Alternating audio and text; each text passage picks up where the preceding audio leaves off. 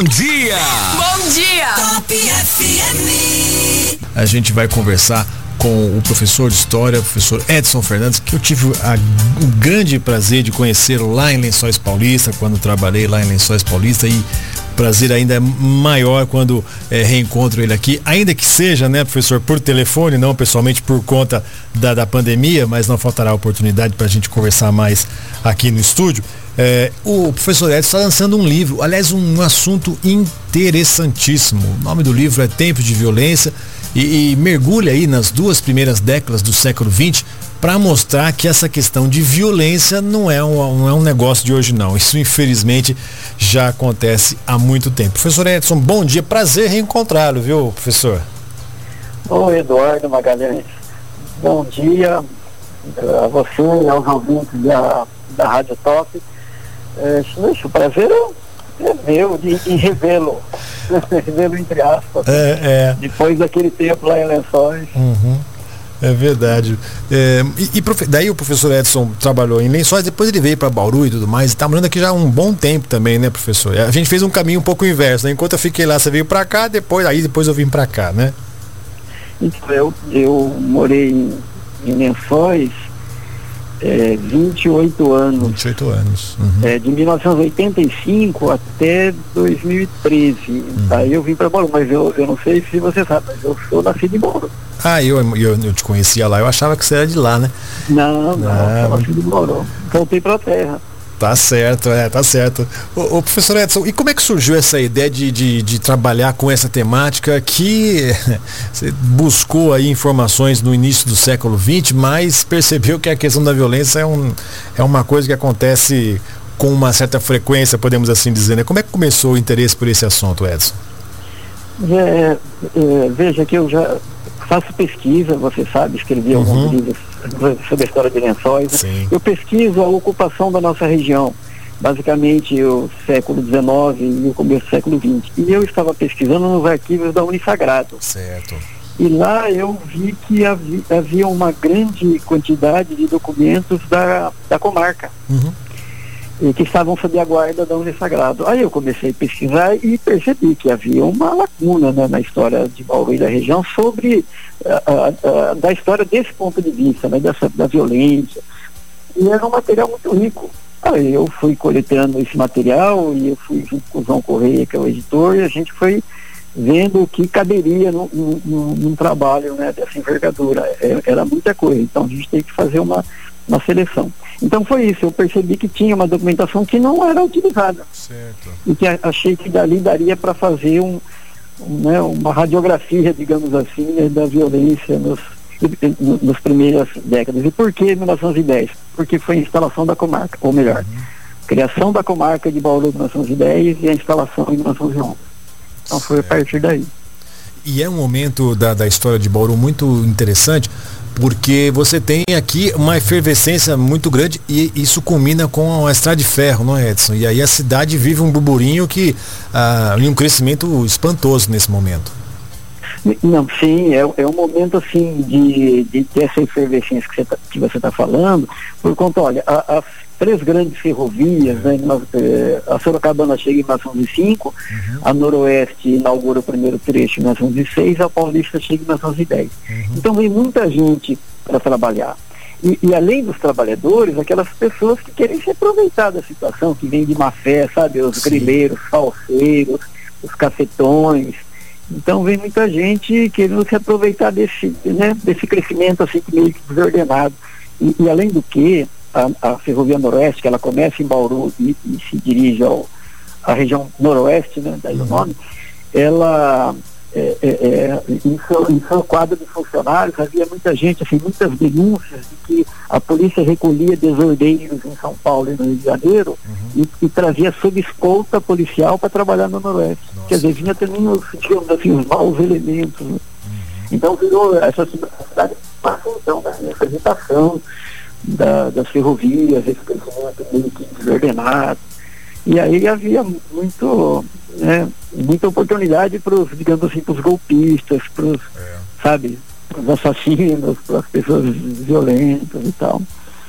Numa época, imagino, né, também, professor Edson, que você fala aí a questão da, da brutalidade, contravenção, estupro, até a questão de suicídio no interior paulista, onde muitos desses crimes nem sequer chegavam ao conhecimento da polícia. Você está ali no, por exemplo, você imagina o fulano lá construindo uma estrada de ferro com, com equipamentos pesados, né, ferramentas pesadas.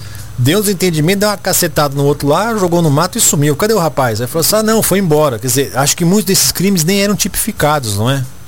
Então, é, isso, isso é um detalhe importante, até porque uh, eu, o, os, os, casos relatados no livro não se passam apenas no núcleo urbano de Bauru, uhum. mas no vasto entorno rural e seguindo a linha, né, a, a noroeste. Você falou é isso mesmo, isso aqui ainda é o que chega.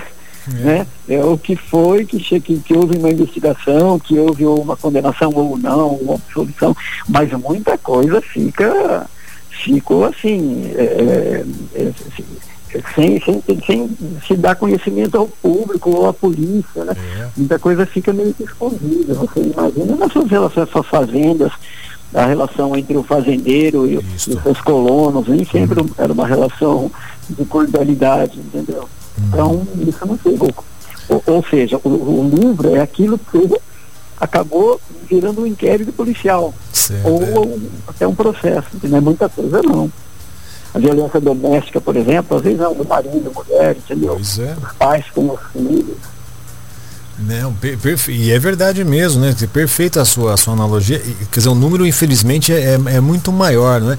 E, e, e, mostra uma outra situação também, né? Quando essa questão que o senhor estava comentando, que estava aqui a, a muitas fazendas, a posse de arma, que é um assunto que hoje a gente está discutindo, libera ou libera a questão de posse de arma e tal, mas naquela época ter uma arma talvez seja era muito comum, não era registrada e, e, e você também tem essas você também trabalhou com essa questão, né, professor?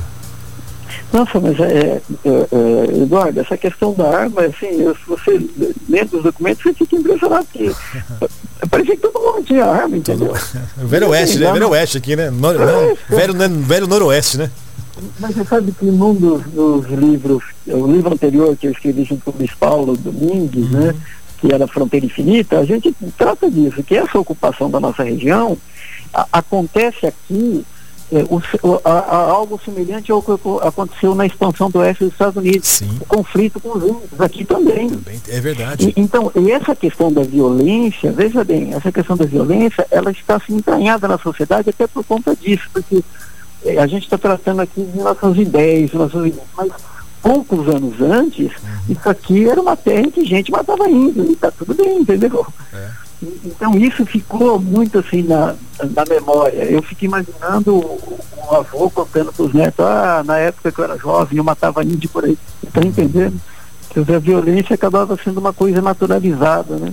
Pois é. E, o uso de arma, o uso de arma. Então é fácil para o sujeito matar o outro ou se matar, inclusive. Ou suicídio, né? O sujeito é meio desesperado, ele tem uma arma à disposição, então enfim a vida, ou uma, ou uma, uma prostituta, né, com uma desilusão amorosa, com uma em casa, entendeu? E também põe fim à vida. Então, a, a, a, quantidade de armas em circulação não era muito grande. E, infelizmente, a gente, como você colocou, a gente está vendo de novo isso aí, né? São problemas que no século, no início do século, em 1910, como o senhor está falando, que a gente está discutindo até hoje. Quer dizer, tem mais de 100 anos estamos falando a mesma, a mesma ladainha, né? Sim, Sim, não, eu, eu, assim, essa violência, sim, violência contra a mulher, por exemplo. Isso. Não havia palavras Pois é. É o que está aí, né? Está colocado aí na sociedade. E, e ainda eu estava ouvindo vocês comentando sobre a, a, pandemia, e ainda, nesse momento, ainda tem mais isso, né? Pois é. Pois é. O senhor falou nessa questão da, da violência contra a mulher, lembrando que em 1910 a mulher não votava ainda, ela veio votar só depois ali com Getúlio Vargas, acho que o que? É. 20, 20 anos depois, né? 1930 por aí, não foi? Só estou enganado. É, é, o direito de voto da é. mulher é. foi pelo Código Eleitoral de 32 Isso. que entrou na Constituição de 34, é. 1934, com Getúlio Vargas. Foi aí que a mulher adquiriu o direito de voto, só que, só por curiosidade, né? É, ela votaria em 38, mas aí houve um golpe, Estado Novo, não teve uma eleição. Teve, foi, foi quando? Aí a eleição só foi em 46. Nossa. Ou seja, a mulher adquiriu o direito de voto na Constituição de 34, mas não teve mais eleição né, por, por 12 anos. Então, mas é, é assim, é, a mulher é uma figura que, né, subalterna né, numa sociedade como essa. É. Até hoje está lutando para se igualar, né?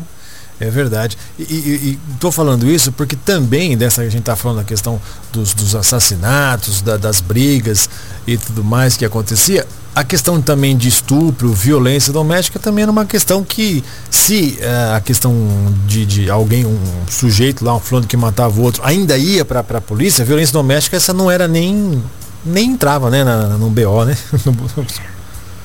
então, a só quando houvesse assim, uma denúncia, entendeu? Certo. Denuncia, por exemplo, havia, havia casos, eh, Eduardo, de relações incestuosas, entendeu? Nossa, Pai e é, filha, é. com nascimento de criança.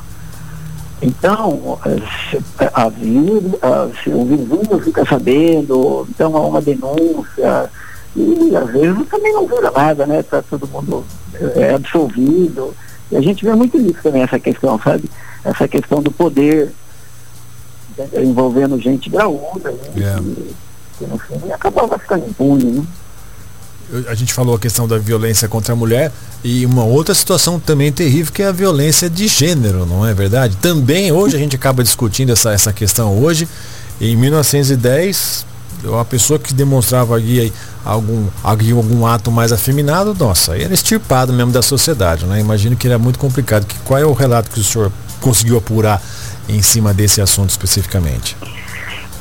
Olha, a gente não conseguiu, não, não há assim, uma referência direta a isso daí, uhum. sabe? Isso tem que pegar nas entrelinhas, uhum. é, um, sabe? Usar um pouco até da imaginação, entender, mas não há uma referência direta. Certo. Agora, a, a, é, é, a gente tem que também ter em, em, conta que a questão da violência, a, história do Brasil foi fundada na violência. É verdade, verdade. A história do Brasil foi fundada na violência contra o índio, contra o africano, né? Se você imaginar que, por exemplo, 300 anos de trabalho é, de pessoas escravizadas, é, 300 anos em que uma pessoa podia vender uma pessoa para outra pessoa. Pois é. Então, 300 anos de violência contra a mulher e contra os, os pobres de modo geral, né? Então uhum. é uma história fundada na a história fundada na violência. Então, não, assim, é, é, devia, né? Mas não nos surpreende.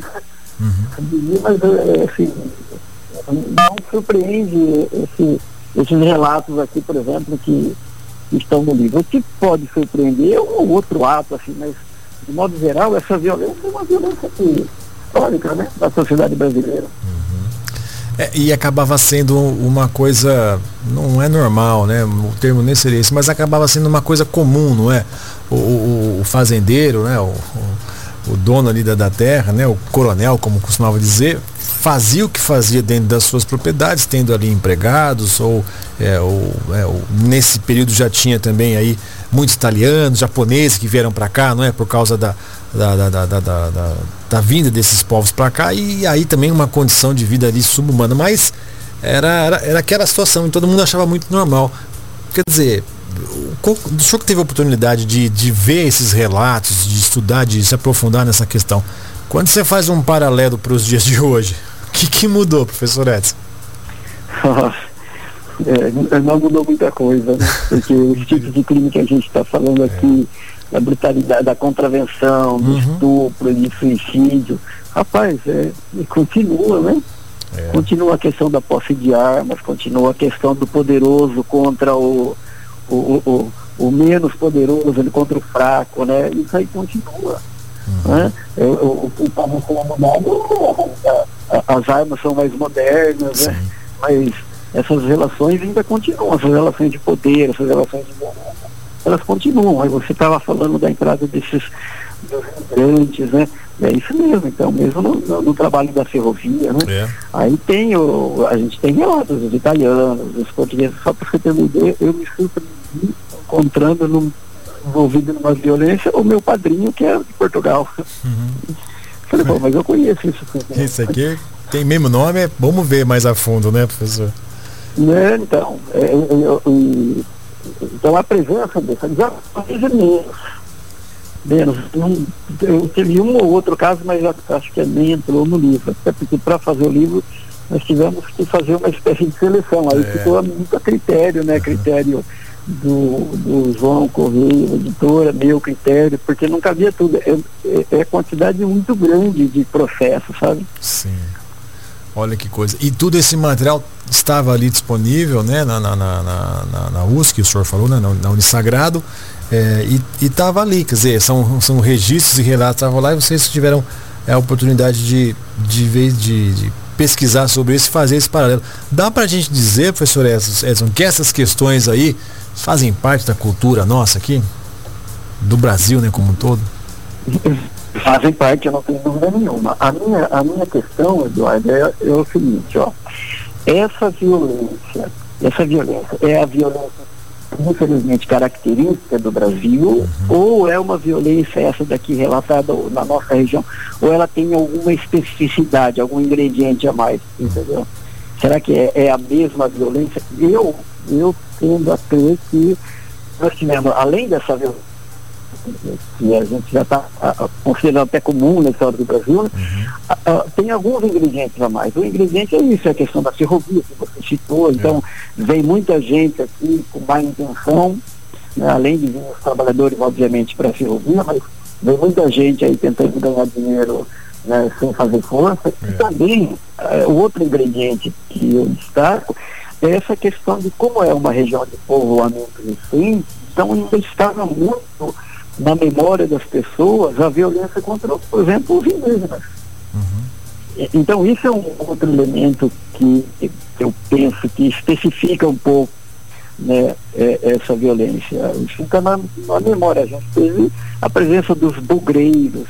Sim. Os bugreiros eram os matadores de para limpar, limpar a área, inclusive a construção da Noroeste, Sim. a construção da Noroeste entrou em território que não tinha vila, não tinha cidade. Então é território do índio. Aí tem que ter o bugreiro para matar o índio, né? ou espantar. Né? Pois é. E a gente tem até algumas comunidades aqui, né, em Havaí e tudo mais, é, que são resistentes e com certeza foram afetadas. E tem casos e casos aí, né? É, que, que relatados de violência contra o índio, não é, professor? Aliás, a, a, funda, a chegada aqui dos primeiros moradores de Bauru, 1800 e tarará, acho que por aí, quem morava aqui eram os índios, não eram? Sim, sim. Então a gente tem relatos, inclusive, quando você. Então, já tem ouvido falar, eu, os ouvintes também, é, expressões assim, ah, a minha avó, minha bisavó foi pegar laço. É verdade. E, e, e, e, você sabe que isso de fato ocorria. De fato ocorria. Então, é, a gente tem relatos, inclusive, não só aqui, né? Uhum um, o, os índios entram na roça lá de um sujeito, organizam uma instituição, a batida ou dada. E aí vão atrás dos índios e conseguem capturar, por exemplo, a criança. Pois então é. a gente tem vários relatos de conseguir capturar a criança. Então ele vai ser criada né, no, no, modo de vida cristão, né, branco cristão. É. Então tem muitos relatos disso, muitos relatos. E aí o, o, os índios estão ligando. E a ferrovia é isso, né? A ferrovia entra em território, em território habitado pelos índios, é, ou, ou é, grupos indígenas que foram extintos. Havia um grupo indígena na região chamado eles foram extintos. Hum. Esse que você fala aqui da, da reserva aqui de Havaí, de Havaí. Havaí Tibiriçá, ali são os Guarani uhum. e os Pereira, né? Os Guarani, na época que você está falando da ocupação da região, século XIX, os Guarani já têm é, é, contato assim, frequente com os não índios. Certo. Então, é, é, eram usados inclusive como mão de obra nas fazendas. Agora, e, ou, ou na prostituição, ou uhum. na prostituição. Agora, os caingangue, por exemplo, não. Os caingangue não tinham esse histórico de contato. Ali foi na base da violência mesmo. E, e eles não foram extintos, mas assim, é, sobraram poucos. É. Entendeu? Sobraram poucos. Enfim. Professor Edson, esse livro é interessantíssimo, foi lançado no dia 7, é isso, né? Na, na, na, na, quarta-feira, não foi? Sim. Só que com a pandemia foi lançado de uma maneira digital e tudo mais. Quem quiser adquirir esse livro, essa obra, como é que pode fazer, professor? Olha, Eduardo, é um site da editora, editora Mire Veja. Uhum. E ali pode ser adquirida ali a versão física, né? Mas o digital pode ser baixado gratuitamente. Opa, legal. Tá, então quem tiver interesse em dar uma olhada, tem a edição digital, até porque essa edição digital, ela foi é, por conta de incentivo né, cultural, Lei Aldir Blanc, entendeu? Que legal. Então a gente fez essa edição e a contrapartida era disponibilizar uma, né, uma versão digital gratuita. Então, quem tiver interesse, entrar no site da editora Mira Veja. Uhum. Lá tem a versão impressa, para quem. Tem gente que não gosta de, de ler no computador, é, por exemplo, é. eu. É. Então, tem gente que prefere a versão impressa, então tem lá a versão impressa. Mas tem gente que lê bem no uhum. computador, é tranquilo. Então tem uma versão que pode ser baixada gratuitamente. Perfeito. Professor Edson, eu, a gente está nesse momento de pandemia, eu não estou recebendo ninguém no estúdio aqui, mas eu, eu quero, adorei conversar com você, reencontrá-lo ainda aqui por telefone, mas a gente vai ter outras oportunidades que você um estudioso aí, não só, olha, aliás, professor Edson tem livros também, não só da história de Bauru, mas a história de lençóis, né? Você tem muitos, fez um, um livro lá, um, não sei se é, é, um, não vários até, né? Que também contam um pouco da história da cidade de Lençóis Paulista, que é, é, é para frente, né? Quando eles estavam chegando, eles vinham de São Paulo para cá, era um pouco antes da, da, da, da, da, daqui de Bauru, e tem muita história em Lençóis, mas eu quero voltar a conversar com o senhor em outras oportunidades, pra gente. É, primeiro porque eu gosto de história, né? Então, assim, eu tive. Quem sou eu? Eu me arrisco, né? Escrevi um livrinho, um, um então, livro lá. Do, seu Antônio Lorenzetti Filho, né, lá de Lençóis Paulista, um dos, uh, do, dos, dos, fundadores da empresa. Agora tá aqui na minha prateleira. Tá, tá aí, né, Ziló? É, tá, uh, você, mesmo, você, você, me deu uma, sim. uma edição. E mais longe de com, mas isso porque a gente tinha material, né? Na época o João é, Carlos Lorenzetti tinha muito material e aí a gente consegue escrever. Quando não tem, você tem que inventar. É complicado, né? A gente corre o risco de cometer algum erro mas o trabalho é muito feito em cima desses registros aí, contando um pouquinho da história, como é que nasceu essa, essa, essa empresa lá na cidade de Lençóis, hoje uma, uma grande, uma das grandes empresas da cidade, mas tem muita história para contar. E eu quero convidar o senhor em outras oportunidades para poder vir aqui e a gente pessoalmente contar essas e outras histórias. Porque na verdade, o senhor melhor que eu pode falar isso, né? A gente. Uh, o que aconteceu lá atrás explica muito do que nós somos hoje, não é, professor? Sim, sem dúvida nenhuma. Nós somos o resultado de todos, todos esses séculos na história do Brasil, da violência. O resultado está aí, né? É. Muito assim naturalizada, né? Muito, a, a, gente acaba perdendo aos poucos a capacidade de se indignar com essa situação, né? Mas é um ato de resistência, né? A indignação é, é um ato de resistência. e, escre... continuar, né? e escrever livro, né? Porque é, eu ainda acho que eu também concordo com você. Eu, ler na, na, por conta do nosso trabalho, é, na frente do computador quase que o dia inteiro, mas nada como aquela história de você pegar um livro, folhear ah, e saber onde que eu estou no livro, botar lá um marcador, tem um efeito. Ir para um lugar, né? Ir para é... outro, sentar numa cadeira, ir no. Então, é muito interessante. Já existe, né, aquele, aquele Kindle, né? Que é aquele, aquele equipamento que é. Mas diz que o Kindle faz até barulho de virar a página. Olha que coisa. mas enfim. Professor, muito obrigado, viu, por esse bate-papo gostoso aqui com a gente, explicando um pouquinho da história de Bauru, então, de, mostrando aí é, que essas questões aí da violência, né? Brutalidade, contravenção, estupro e suicídio no interior paulista no início do século XX pela editora Mireveja. Como o professor Edson comentou, se você gostou disso, pode ir lá no site da, da editora Mireveja. Dá para você baixar esse arquivo aí e ler no seu computador. Se você quiser o livro, aí também acho que pela, pela editora ali dá para pedir, não é, professor? Sim, sim, pela editora. Então, então o livro aí tem 176 páginas e com certeza muita história. Professor Edson, um grande abraço para o senhor, bom dia, obrigado, viu, por compartilhar aí a sua história e a história do começo, né, da Bauru aqui com a gente. Eu que agradeço, Eduardo Magalhães, né? prazer em, recebê-lo, né? Agradeço a oportunidade de, de poder falar com, com, os ouvintes da Rádio Top e FM, agradeço a atenção dos ouvintes. Obrigado. Muito obrigado, professor. Bom dia. Conversei com o professor Edson, que está lançando o livro, o livro chama Tempos de Violência, que fala sobre a questão da brutalidade, contravenção, estupro, suicídio no interior aqui do estado no início do século XX, 1910, a construção e a chegada das ferrovias aqui, onde Bauru teve um grande desenvolvimento, mas junto com ele muitos problemas sociais dessa ordem.